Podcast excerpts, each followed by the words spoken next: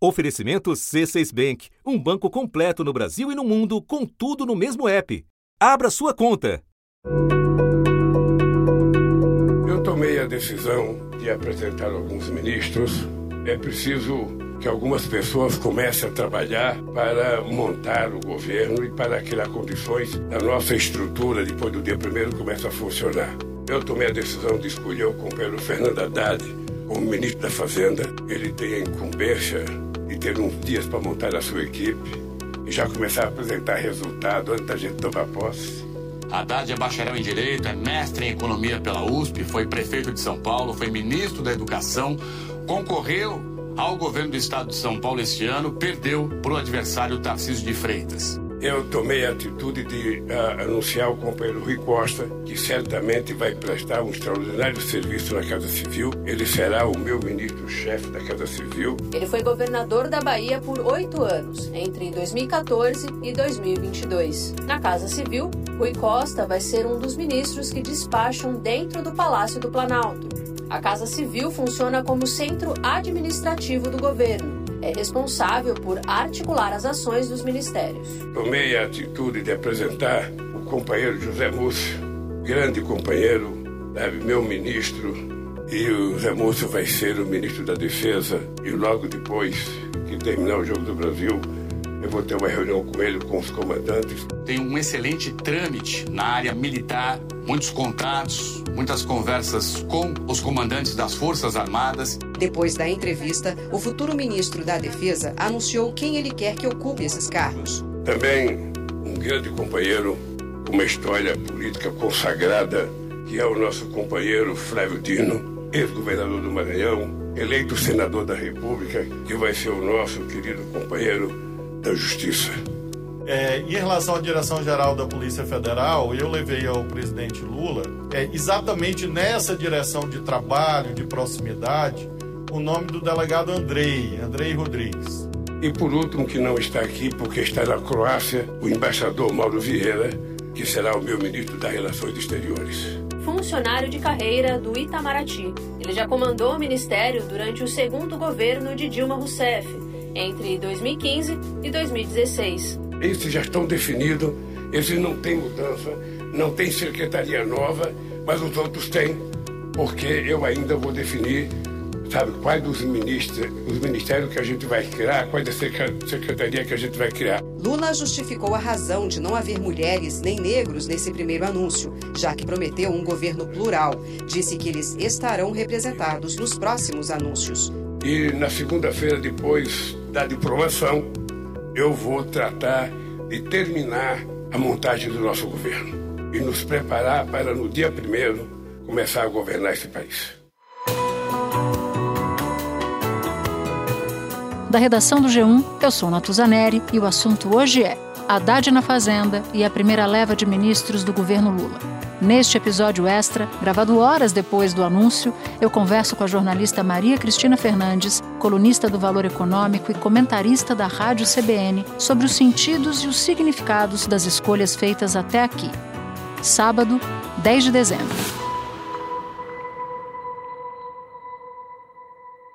Maria Cristina, Muita coisa para a gente falar sobre essa primeira leva de ministros anunciados, mas eu quero começar pelo quadro geral. Cinco pastas, duas delas com PT. Qual é o sinal que vem aí?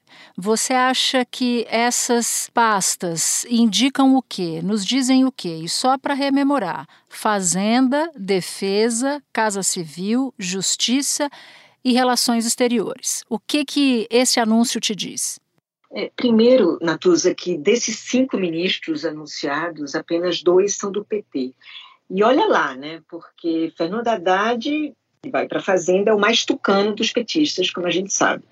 E o Rui Costa, que vai para a Casa Civil, digamos que é o mais privatizante dos petistas.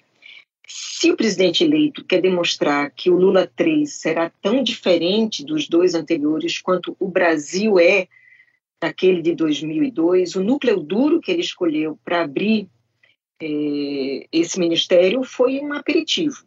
uhum. digamos assim. Né? É, é, essa, essa expressão núcleo duro se popularizou no primeiro governo Lula, né? quando você tinha Lisa Disseu, Antônio Palocci, Busquim, Luiz Dulce, Gilberto Carvalho, só esse último, né, o Gilberto Carvalho participou da campanha, manteve a atuação próxima do Lula, mas não vai compor o coração do governo. E, e esse núcleo duro se ampliou por conta do resultado da eleição. Né? E eu queria fazer uma alegoria com o, o, o, resultado do jogo que se seguiu ao anúncio dos cinco ministros. Né? É, de fato, foi quase uma alegoria da eleição, porque o que a gente assistiu em outubro foi uma disputa tão parelha entre Lula e Bolsonaro que a gente pode dizer que Lula, ao contrário de Tite, resolveu a parada na prorrogação com os gols contras da Carla Zambelli, do Roberto Jefferson e daqueles milicianos de Paraisópolis. De acordo. Pois é, então o Flávio Dino, é, então esse, esse núcleo duro ampliado tem essa, essa conotação né, de é, refletir essa disputa parelha. É, então, se você tem esses dois ministros do PT que não são assim tão petistas, você tem Flávio Dino, que é do PSD, e o Zé Múcio, que vem, tem uma origem na direita. E eles têm em comum, além da confiança do presidente, essa missão de apaziguar terrenos muito pantanosos. E o Mauro Vieira, que é o novo chanceler, o futuro chanceler, essa coisa de azeitar a máquina do Itamaraty para a diplomacia presidencial que o Lula pretende fazer. Agora, Maria Cristina, o nome do Haddad na Fazenda não é exatamente uma surpresa. O presidente eleito já vinha dando indícios de que seria essa sua escolha, já vinha preparando Haddad para esse cargo, apesar da reação do mercado ao discurso do Haddad num evento recente lá na Febraban e apesar das reprovações até mesmo dentro do PT. Enfim. Quais os principais fatores que explicam Haddad na pasta, que é considerada a mais importante de todas na esplanada? Eu diria, Natuza, que ninguém hoje comunga tanto, digamos assim, do que a gente pode chamar de ideário lulista quanto Haddad. Haddad é Lula e Lula é Haddad. E eu acho que a gente precisa recuperar um pouco o que foi a relação do Lula com Palocci para entender essa simbiose, né? Palocci foi autor de uma delação que acabou não se provando e, e, e, foi a maior decepção de Lula no PT. E o Haddad é a expectativa de Lula de redimir essa decepção o, o Flávio Dino, que é o futuro ministro da Justiça, costuma recorrer a Lenin para definir a necessidade de se resguardar as, a paz nas fronteiras e garantir para se garantir nos, nos, nos, embates internos, né? O, o Lenin contrariou Trotsky fazendo a paz com a Alemanha para prosseguir com a Revolução Russa. E antes que alguém comece a tirar a conclusão, a União Soviética acabou e não tem um comunista no governo Lula. Eu só estou falando de política. O Haddad é, é visto por muita gente como um nome que abre guerra com o mercado. É, ou seja, ele não asseguraria paz suficiente para o governo seguir adiante. Mas isso ainda tem que se provar verdadeiro, porque os movimentos do Haddad é, são feitos com muita discrição, e esses movimentos não indicam isso.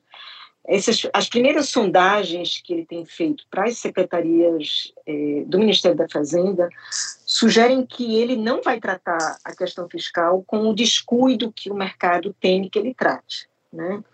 Eh, e ele tem o respaldo do Lula, porque ao anunciar esse núcleo duro, o Lula sinalizou que o Haddad vai ter liberdade para compor não apenas a sua equipe, como até uma pasta fim, porque que é a do planejamento, quando Lula disse que o nome será afinado com o da Fazenda. É, ele sugeriu que não vai seguir essa fórmula que foi adotada até mesmo em seu governo de antecessores de manter a fazenda e planejamento com perfis é, divergentes e rivais, né, como Pedro Malan e José Serra no governo Fernando Henrique, ou Antônio Palocci Guido Mantega no seu próprio governo, é, o primeiro governo Lula.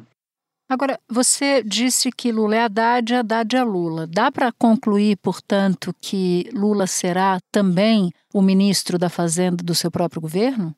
Em grande parte, Natuza. Eu acho que essa eles pensam parecido. O Haddad é de uma lealdade extrema. Eles pensam parecido. Lula se vangloria um pouco de ter lido muito nesses 580 dias que fico na prisão e ter lido muito sobre economia. E o Haddad, ele é menos, digamos assim, heterodoxo do que parece pelas falas, né? Ele tem dado O Lula colocou, ao anunciá-lo, disse que ele já vai ter que. Eu acho que esse prazo do anúncio também não foi à toa, né? Essa semana é muito decisiva para a PEC da transição. Uhum. E ele vai ter que mostrar ali, porque tem ali tem deputados que se queixam que o Senado estabeleceu na PEC um prazo muito flexível para essa nova âncora fiscal, né? Só em meados do próximo ano essa nova âncora teria que ser apresentada. A gente tem primeiro se questionar se de fato esta é uma preocupação dos deputados, mas se for, o Haddad terá que convencer de que é capaz de elaborar essa âncora. Então, o Lula, eu acho que colocou o Haddad aí para é, negociar com os deputados, para mostrar. Ele sempre diz que conseguiu conduzir o Ministério da Educação dentro do Congresso, que colocava lá a banquinha de negociação das emendas lá dos parlamentares para fazer andar muitos projetos do MEC. Ele vai ter que se mostrar capaz também de fazer isso. Agora ele tem dois conf desafios conflitantes. Eu acho que ele, o Lula, é, ele tem muito a ganhar com o Lula na capacidade de negociação política e eu acho que o Lula tem, tem a, a ganhar com ele nessa coisa da formulação que o Haddad se diz capaz de fazer na economia. Agora ele tem dois desafios que são conflitantes, né?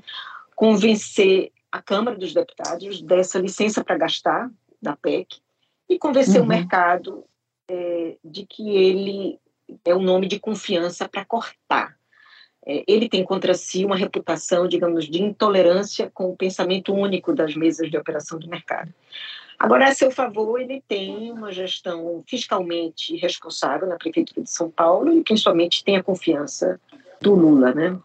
E ele tem demonstrado uma certa indignação às pessoas mais próximas com essa desconfiança do mercado, né?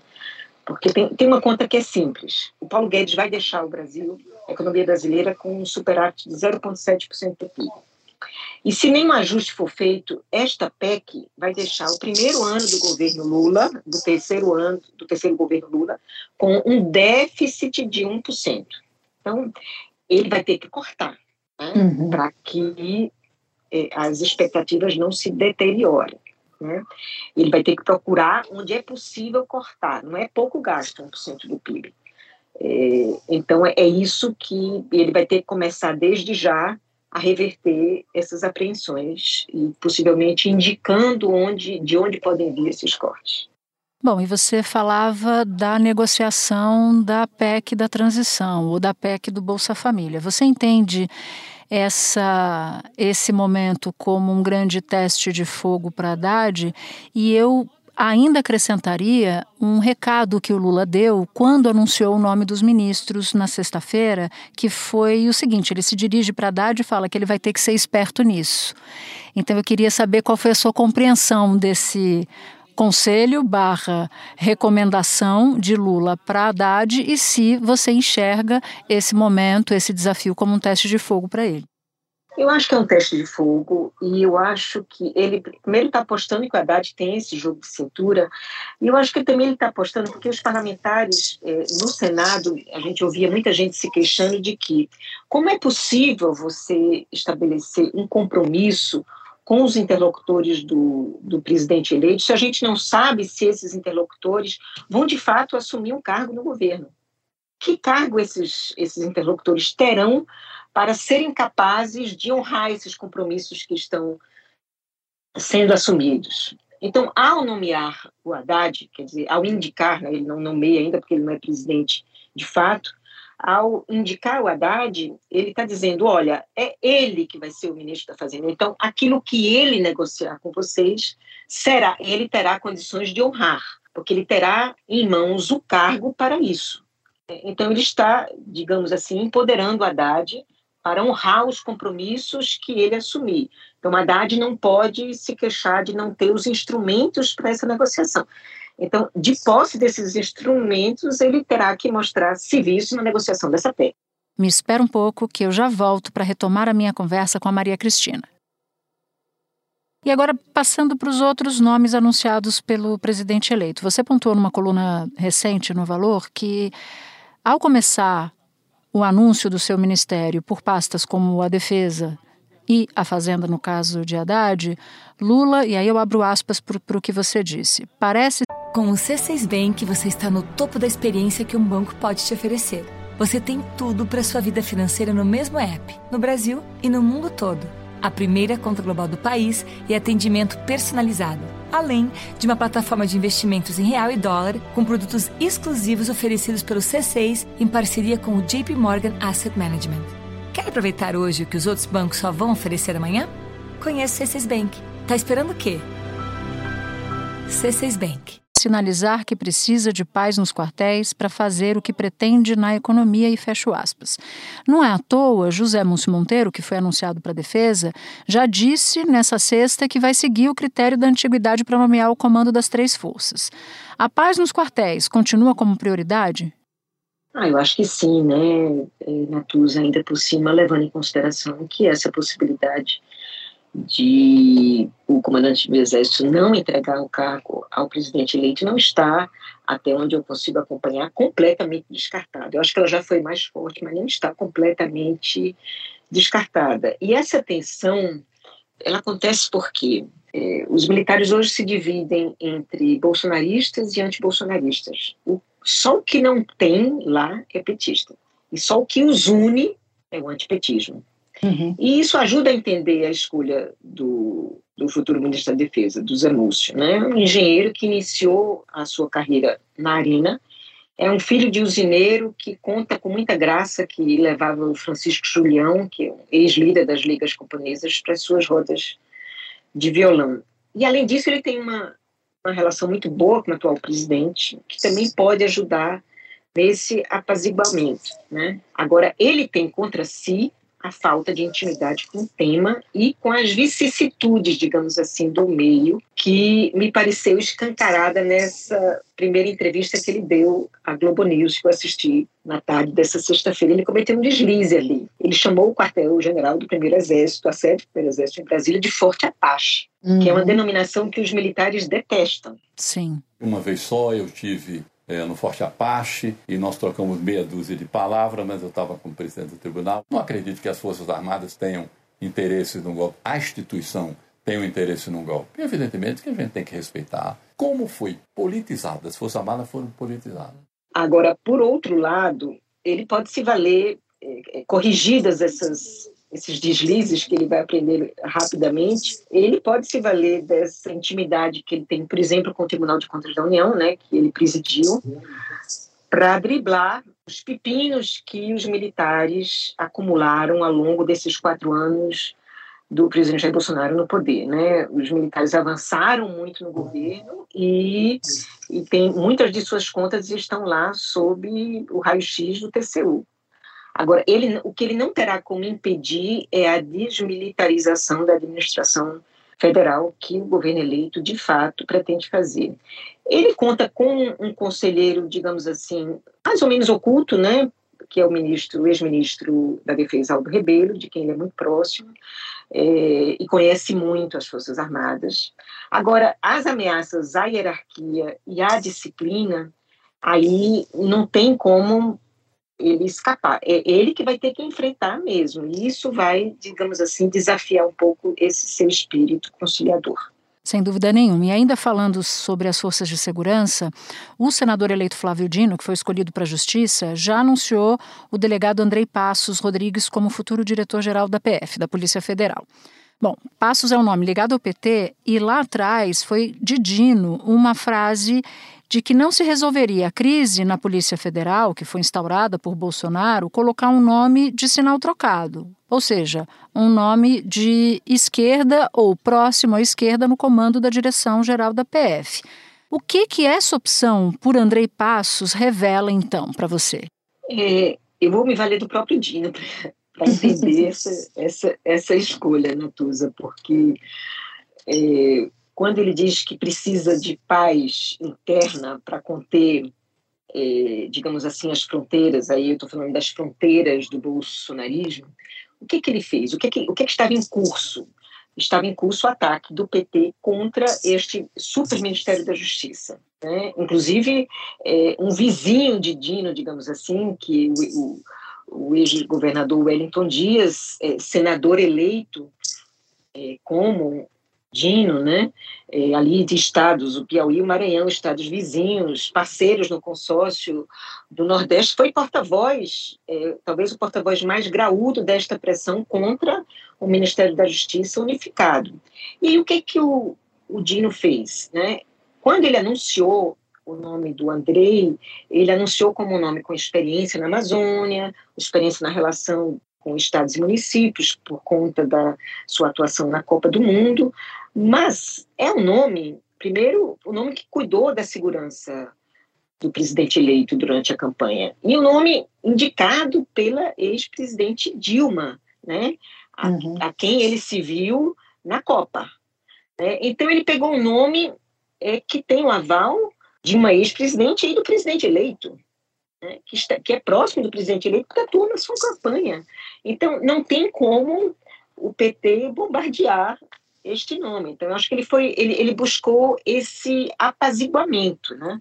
E eu acho que isso ele vai ter que andar nessa nessa linha do apaziguamento. Ele, ele, ele é, é, é, tudo que ele tem que fazer. Por exemplo, se a gente pega o que o futuro do presidente Jair Bolsonaro, né? Eu, eu acho que ele vai ser o principal mediador no governo Lula dessas rédeas com as quais o judiciário vai ter que cuidar do Bolsonaro, né? Não podem ser rédeas nem tão apertadas que, que tornem Bolsonaro um mate frente ao seu eleitorado, nem tão frouxas que permitam a sobrevida desse obscurantismo representado pelo bolsonarismo. E esse, essa mesma linha tênue ele vai ter que traçar na política armamentista, né? Se ele sair fechando CACs, né, esses clubes de, de atiradores, ele vai provocar uma rebelião. Ele vai ter que lidar com esse desarme, essa revogação paulatina dos decretos para fazer um desarme é, devagar aí do país, né, contra esse liberou geral do bolsonarismo. É, é uma, é uma missão, eu diria, tão delicada quanto a do Zé Múcio Monteiro. E para terminar, Maria Cristina, eu queria uma palavra sua sobre Rui Costa, um nome da Bahia que foi anunciado como futuro chefe da Casa Civil. Como é que você enxerga o papel dele no cargo? E lembrando que a Casa Civil é uma espécie de gerência de governo que faz a administração de todos os ministérios e que está ali a uma distância de um andar do presidente da República no Palácio do Planalto. Pois é, Natuza, ele é o primeiro representante do PT do Nordeste no núcleo duro de uma administração do PT, né? É um partido que tem colhido na região o seu melhor desempenho às sucessivas eleições. Então, eu acho que primeiro é um reconhecimento disso. Agora, ao ser anunciado por Lula, ele foi comparado pelo próprio Lula à ex-presidente Dilma, que ocupou o cargo antes de se candidatar em 2014. E com isso, Lula quis ressaltar esse perfil de gestor do Rui Costa, é, por conta das parcerias público-privadas que ele fez como governador da Bahia. Né? É, ele foi premiado com esse cargo também, porque ele permaneceu à frente do governo e, e, e garantiu é, para comandar a sucessão dele mesmo e garantir esta vitória maiúscula do Lula na Bahia, né, quarto maior colégio eleitoral da, do país. Agora, a comparação com Dilma, ela se vale pelo perfil, de, digamos assim, de gestor de ambos, ela não poderia ser mais diferente no que diz respeito à relação com o setor privado, com a qual a Dilma sempre cultivou muitas desconfianças e não tinha nenhuma vergonha de revelar isso. É, e o, o, Rui Costa, ao contrário, né? ele sempre fez muita publicidade dessas PPPs que ele fez, inclusive com investidores estrangeiros. Né? E, e tudo indica que Lula quer fazer dessas PPPs baianas uma, um paradigma é, para o país inteiro. É o que sugere ao colocar o Rui Costa na Casa Civil com um perfil de gestor. Agora, se esse perfil vai ajudar um governo que não tem capacidade fiscal de aumentar substancialmente o investimento público, não vai impedir, por outro lado, como diz Lula, é, o Ricosta de atuar na política. Isso não impede o fato dele ter um perfil de gestor. Agora, o que ele vai ter é o desafio de estabelecer um novo paradigma nas relações entre o público e o privado é, relações cujos é, descaminhos em outros governos custaram muito caro ao PT. Agora, uma última pergunta para fechar, me chamou a atenção o fato de não ter sido anunciado o articulador político do governo. E por que, que me chamou essa atenção? Porque a gente vai entrar numa quadra da história muito complicada, um Congresso mais conservador e mais reativo, potencialmente a um governo do PT, o orçamento secreto dando as cartas do jogo por meio do Centrão, ou fortalecendo o Centrão que dá as cartas do jogo. Por que, que o Lula não anunciou esse nome e se isso para você é um problema? Eu não sei se é um problema. Eu diria que o fato de Lula não ter anunciado este nome, acho que decorre ainda da não resolução de dois pepinos que se apresentam aí para ele ao longo desta semana e talvez até o fim do ano, que é a votação da PEC e o julgamento do orçamento secreto no Supremo Tribunal Federal. O Lula contava com a atração de três partidos que não estiveram na sua coligação de, de campanha, que é o MDB, União Brasil e o PSB, para atraí-los para o governo e que esses partidos na expectativa de comandarem pastas, que pastas com orçamentos, pastas de infraestrutura, por exemplo, eles ajudassem, digamos assim, o governo eleito a, a este novo arcabouço que viesse a substituir o orçamento secreto, né? Porque não dá para ter é, ministérios com orçamentos poupudos e um orçamento secreto de 19 bilhões de reais, né? É, metade do total orçado para as emendas parlamentares. Uhum. Então, as duas coisas ninguém resolve. Então, eu acho que o resultado dessa negociação talvez interfira na, no perfil deste negociador político, desse articulador.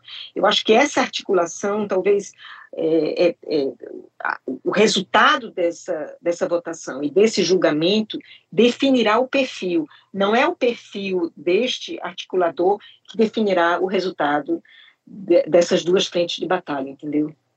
Maria Cristina, hoje é um dia que jornalista não pode nem piscar porque não dá tempo, mas você aceitou o nosso convite para participar do assunto. É um presente para o assunto toda vez que você vem aqui. Então, eu te agradeço, assim, do fundo do coração, por ter arrumado um tempinho para falar com a gente. Eu que agradeço, Natuza. Um prazer, sempre foi e continuará sendo. Este foi o assunto, podcast diário disponível no G1, no Globoplay ou na sua plataforma de áudio preferida. Vale a pena seguir o podcast na Amazon ou no Spotify, assinar no Apple Podcasts, se inscrever no Google Podcasts ou no Castbox e favoritar na Deezer. Assim, você recebe uma notificação sempre que tiver um novo episódio. Eu sou Natuzaneri e fico por aqui. Até o próximo assunto.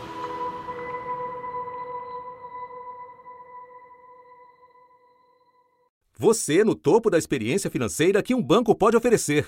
Escolha um banco completo no Brasil e em qualquer lugar do mundo. Abra sua conta no C6 Bank.